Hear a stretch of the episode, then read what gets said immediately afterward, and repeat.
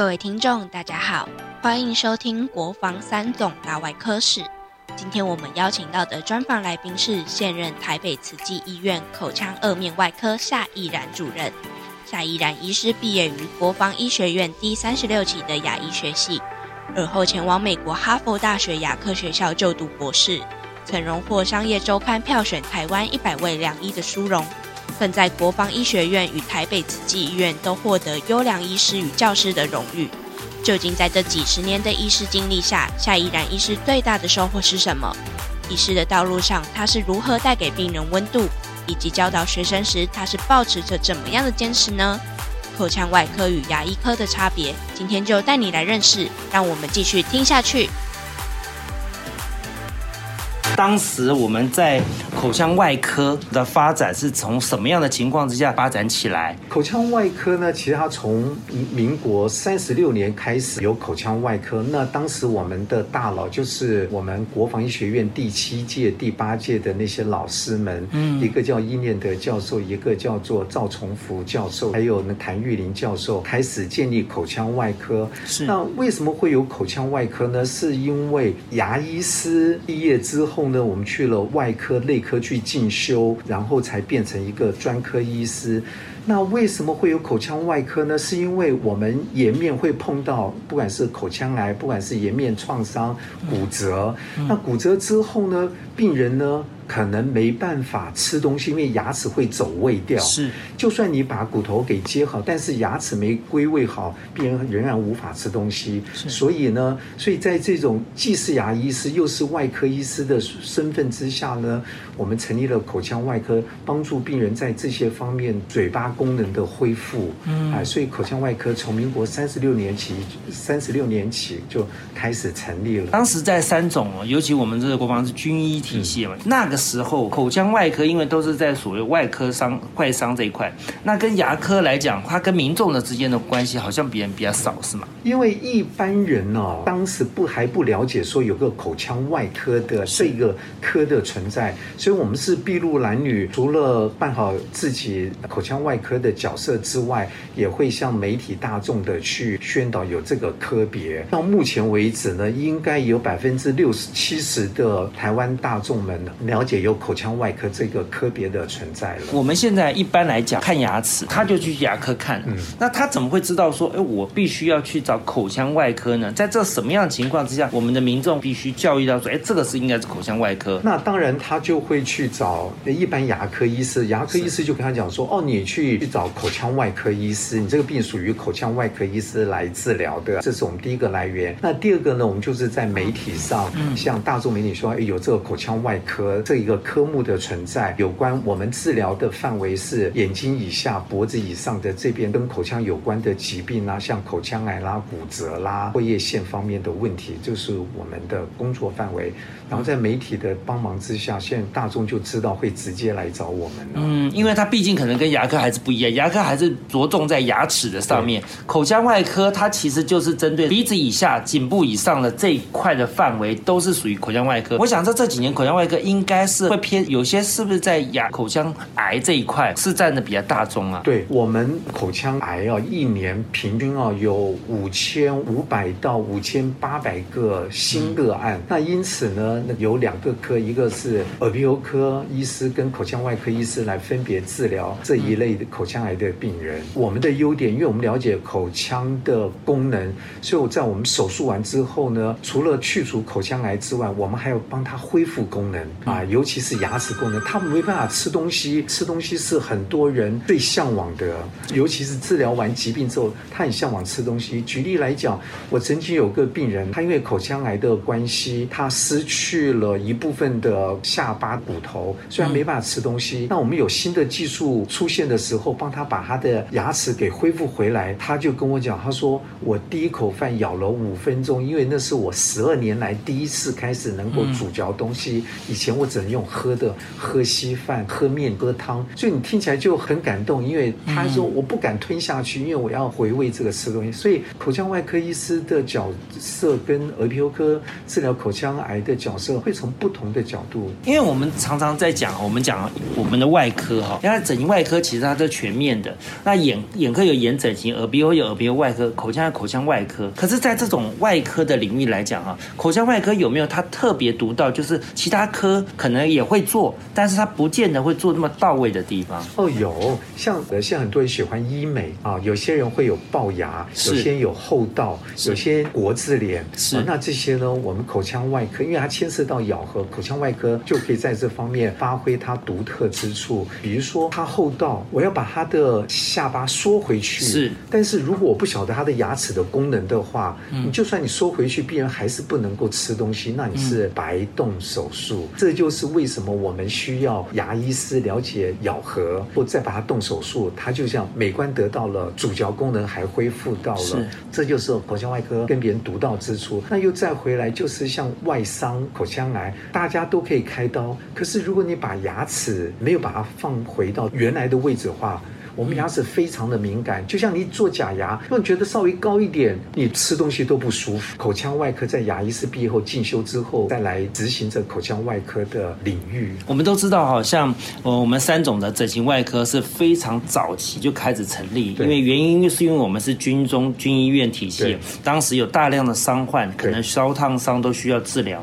口腔外科也是一样，也可能是因为在军中，呃，可能受到什么枪炮的关系，所以必须要做这些整复跟修建。所以早期来讲，像尤其是您那时候是三十六期医科的，那那时候这样的病患的来源都是军中军眷。在我当住院医师、主治医师的时候，确实是三分之二来自于军人军眷，三分之一来自于一般大众。是，哎，确实。那这样的情况之下，那其他医院来相对来讲。收治病患也相对比较少嘛，反而其他的病患收治的病人大部分是民众的，只要是军人或军眷的话，他们都会转回到三军总院，因为呃三总是个国家医院，他对于军人军眷的照顾蛮到位的，呃不需要付钱，嗯。啊，所以这些人都会回到三军总医院来治疗。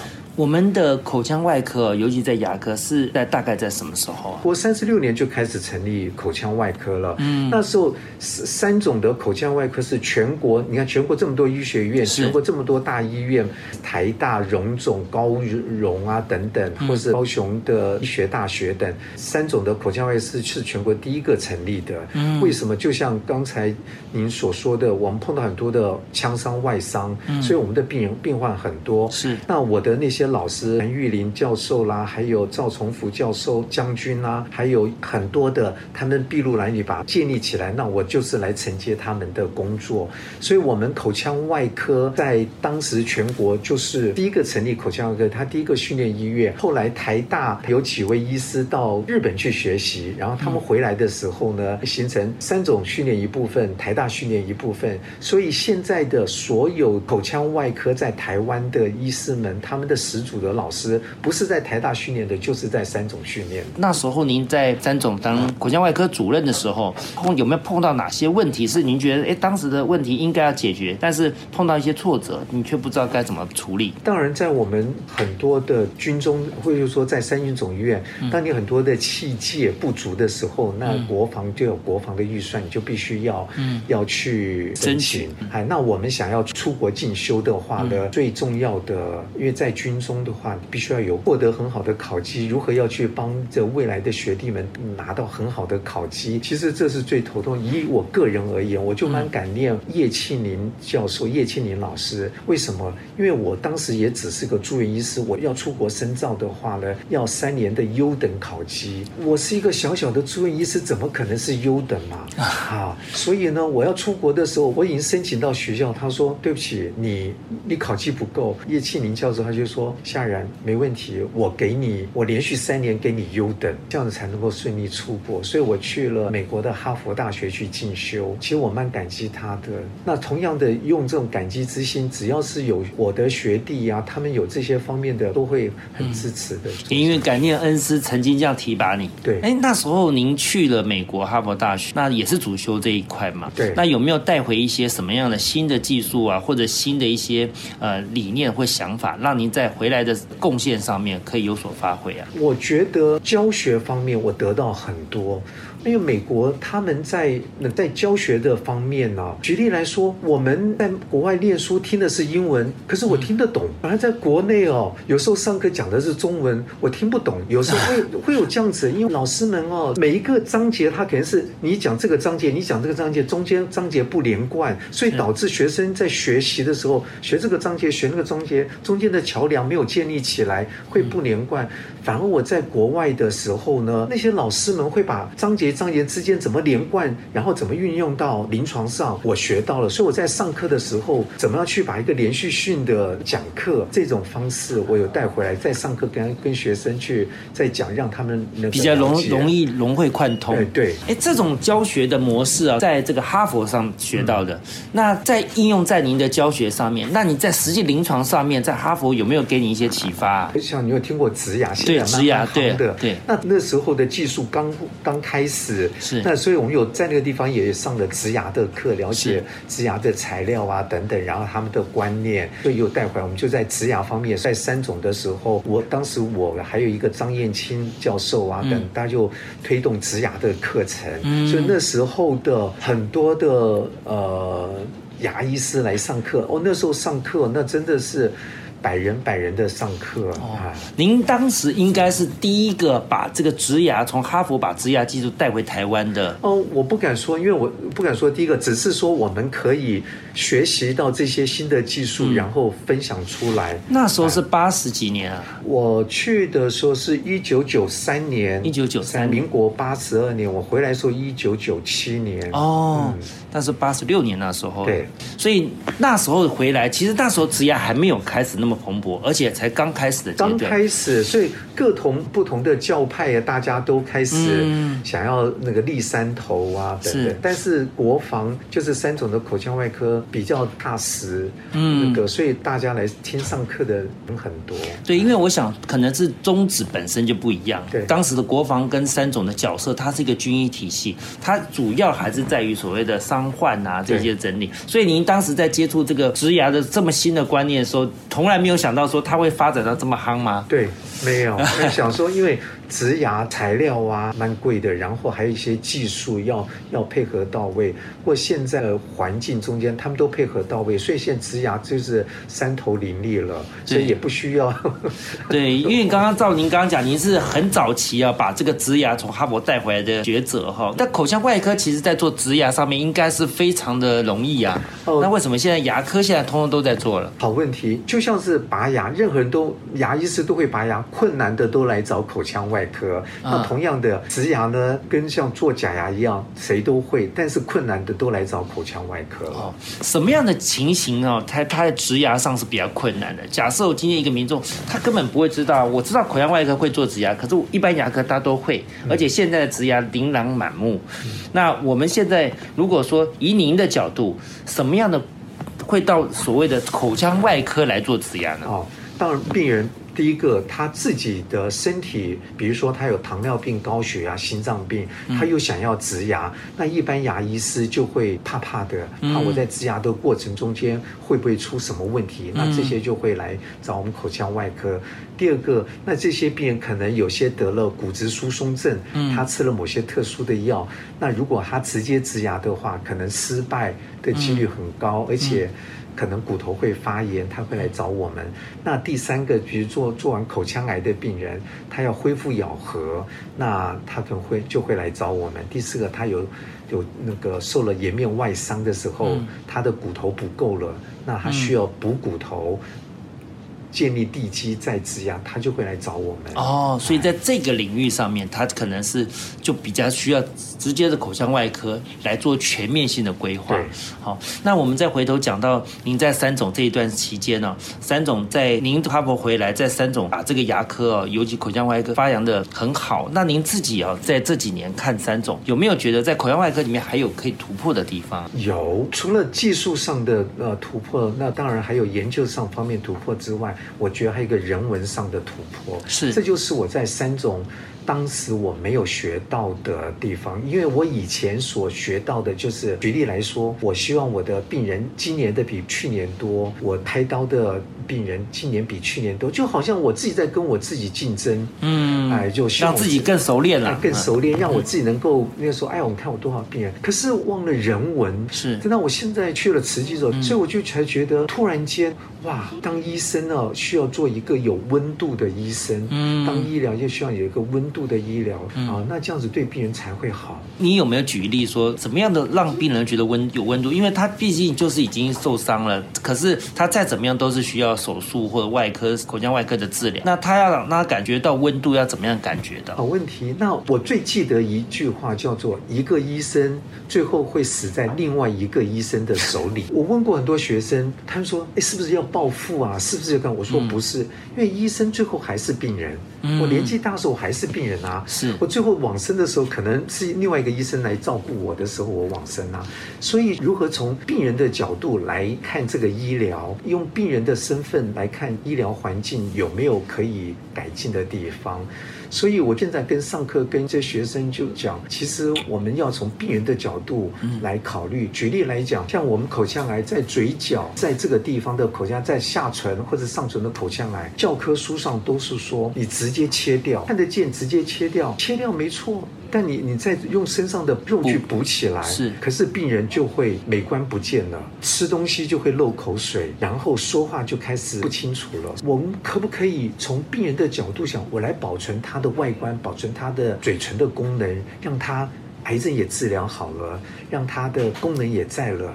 那多好，那就是从病人的角度来做这件事。当我开始用新的不同方式来治疗这种口腔癌的时候，一开始我所碰到的反对力量很大。所以大家就说你怎么不照教科书上做？对，我说教科书上是人写的，不是从病人的角度来看的。是是是。那如果你从病人的角度来看的话，你希望将来被开刀之后外观会改变，吃东西会改变，说话会改变？我想你绝对不会。所以我就跟现在学弟讲，如果你想要当个好医师，你把他当做自己的人，自己家人来，我我来帮他治病，我怎么去帮他设计一个最好的治疗的原则？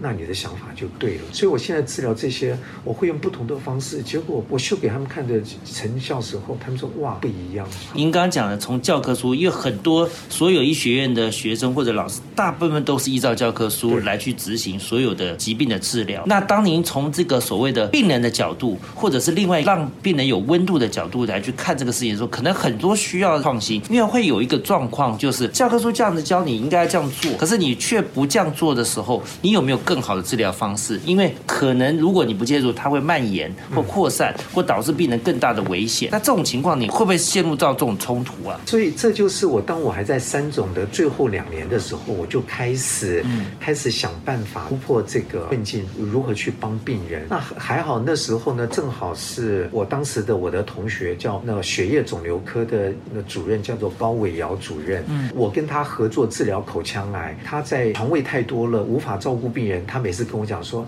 哎呀，老夏，那我的病人。”先住在你的床位，你来照顾他，我来给药。那他住在我的床位上，他来给药，可是挂名要挂我的名字，说我要负责病人的不舒服。我说好啊，那可以啊，那可是我就顺便就看到说他在给药的过程中间，哎。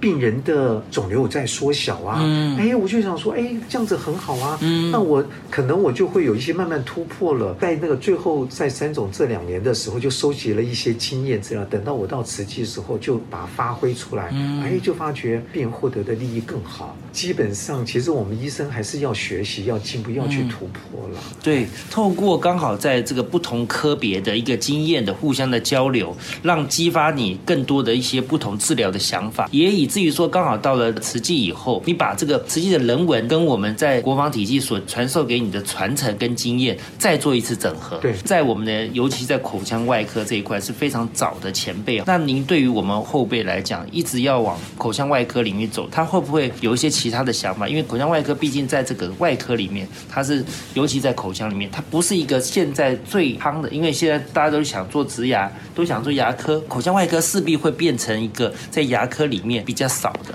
对。那这种情况，您会想说，我们如何把这口腔外科再让更多人有热忱的、有热情的往下走？因为现在很多人都是向前看，有了钱我就可以过好的生活。嗯，因此呢，每次跟我的学生讲，如果这病人来找你的时候，你是用钱的角度来帮这个病人设计治疗的话呢，那病人可能花很多钱。可是这些钱到你的身上的时候，你能用多少？其实上天已经注定我们能够花多少钱。但是上天不管我们能赚多少钱。举例来说，我就跟你们讲，贾博斯在死亡的时候，他还有八百六十四亿美金没有花完，换成台币是几兆的台币没花完。但是贾博斯六十几岁就往生啦。如果你赚了这些钱的时候呢？如果你现在牙医师或是口腔外科，你赚了这些钱，你做留旧嘛，你花不到又有什么用处？所以呢，我都希望说他们。真正的在设计上，用病人的角度设计治疗方式，就算你不赚钱，就算你赚的比较少，但是呢，你的心可是很踏实的。嗯，那我也希望他们呢，我所学到的一件，就很多人会跟别人斤斤计较，会心不舒服。我会跟他们说，我学到一个是叫心宽路就宽，心量大福报就大。我以前在三种，就是我要去争，我要争第一，我要争。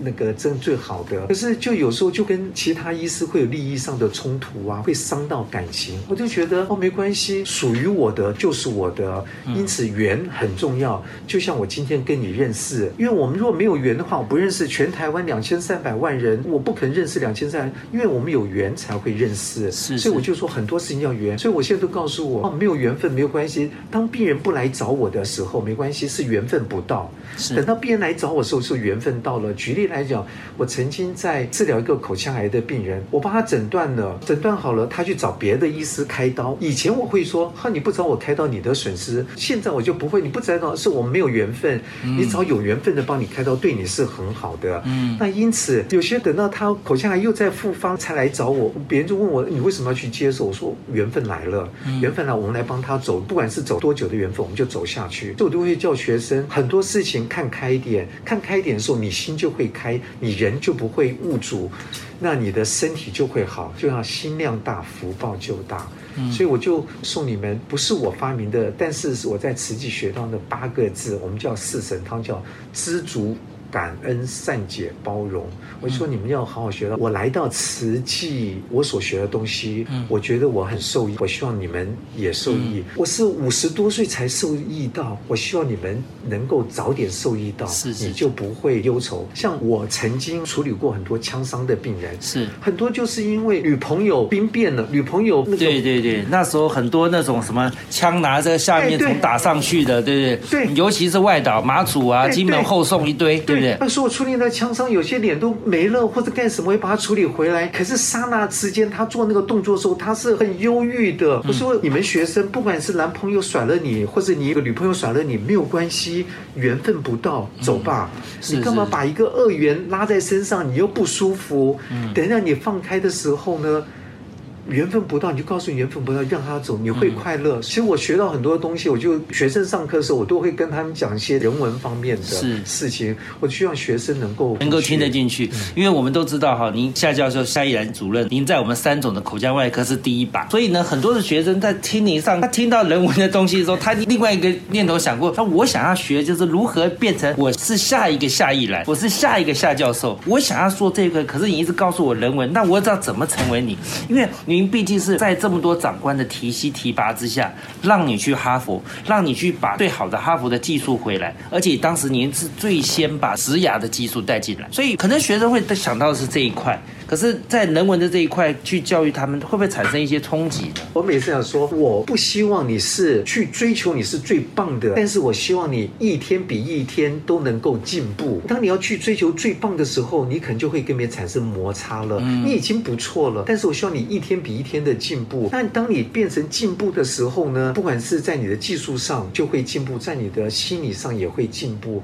在你的人文上也会进步。所以我就想说，我不算什么，我只是因缘际会，我在那个时代下。我产生了我的机会出去，那是我有那个缘分。现在的缘分怎样发挥在你身上，怎样帮你铺路，我没有办法。但是你只要是你肯下定决心去做，那你一定会有一天会成功。所以我刚讲过，我一个老师伊念德教授，他是我们的口腔外科创始老前辈，他就在听他上课的时候，他就说：“我希望你们来学习的时候要有两个精神，第一个学小偷，第二个学强盗。”哎，我们讲是怎么学小偷跟强盗？他说：“小偷呢，去尽量偷别人。”的技术，当你看到时候说这个技术没有的时候，我说哦，那我要我要学习起来，要有那种偷技术的精神，而不是真的去做小偷。他在学强盗，他说我们很多技术要做出来，而不是靠嘴巴说出来。那因此呢，等到有机会的时候，你赶快要抢着时间去做，你不要去推卸责任。嗯，所以我当我在实习的时候哦，我那些学长们又有些急诊，因为三种的急诊非常多，他们就说：“哎呀，我来处理急诊多麻烦呐，要浪费我时间。”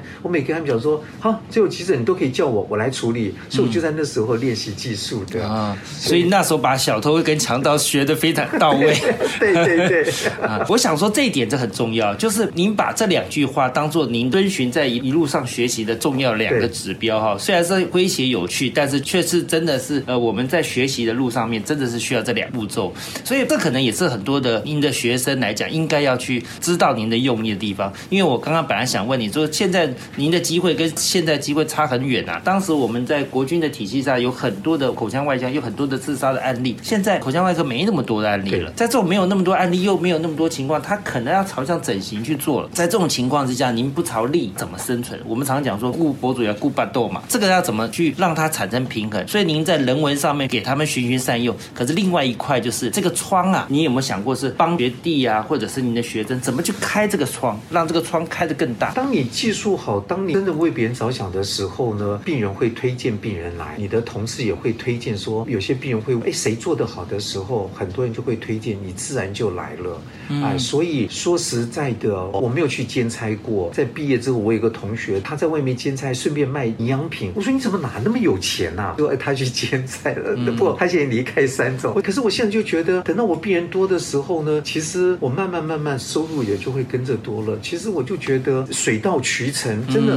以前就跟着来。来了，像我做到这种程度的时候，我病人多的时候，我的医疗商方面的获得收入也会跟着多。但是你做下来之后发觉，那，我也没花完啊，那你还不如把很多的时间放在小孩子身上，放在老婆身上，免得小孩子跟老婆都跟你好疏远。在我们国防今年一百二十周年嘛，那你有没有想要对国防，尤其是未来学弟啊，或者是现在的同学、学弟、师长，有没有想要对他们说一些话，或者是说提起我们今年是一百二十周年呢？有没有给我们一些勉励，或者是您刚刚讲的自己警惕自己的话，给未来的口腔外科的学生学弟，不管是给口腔外科，或者是给我们未来的医牙药护的学弟妹们哦，我真的就是希望他们呢，就用那几个心宽路就宽，心量大福报就大来勉励大家。这样子的话呢，你就很多事情你不会去争。举例，像我在三总还当主任的时候，我开刀，他们都会说哇，夏主任开刀了要扒紧一点，因为外科医师脾气都不好。嗯，所以您看起来脾气很好哦，谢谢。后来等到我到慈济时候，慢慢接受他们的人文的时候，慈济有个叫净思语，其实不是佛教的话，而是它就是叫你提升人生的座右铭，正好挂在我牙科，就是心量大，福报就大。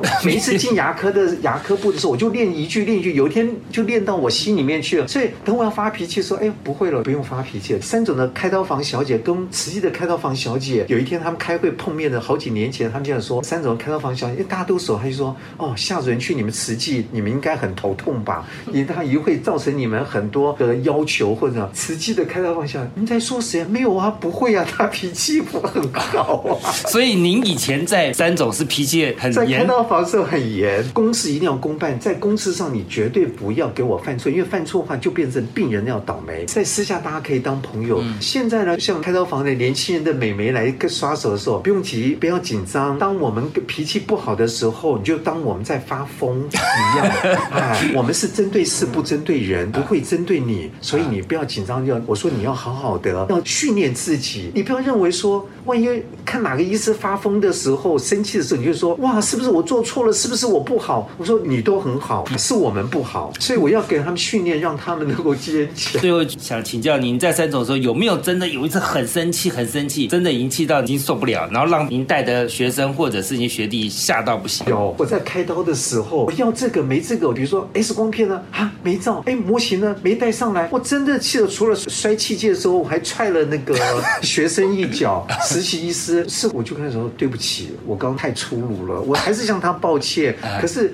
事情你做已做了，你收不回来了，你都都已经做出去了。就算你道了一千个歉，可是你还是伤了别人。那那个实习医生后来还有在牙科吗？他是来受训的，不在三军总医院的。可是我当时就为了这件事情真的是很内疚，因为我已经做出去了，我怎么再收不回来？我想说，我怎么会这么大的生气？为什么不去控制下来？谢谢收听国防三总大外科室，相信夏以然主任的专访，听众获益良多。夏以然主任期许每个人在学术上用小偷和强盗的精神学习，学小偷尽量偷取别人的技术，学强盗有机会要抢着去做。最重要的是，夏主任强调，我不希望你追求你是最棒的，但我希望你一天比一天更进步。当你进步的时候，技术、心理、人文都可以跟着进步。我也把这句话再次放进听众朋友的心中，期许每个听众能在学习的路上不断的成长。欢迎订阅分享，我们下集再会，拜拜。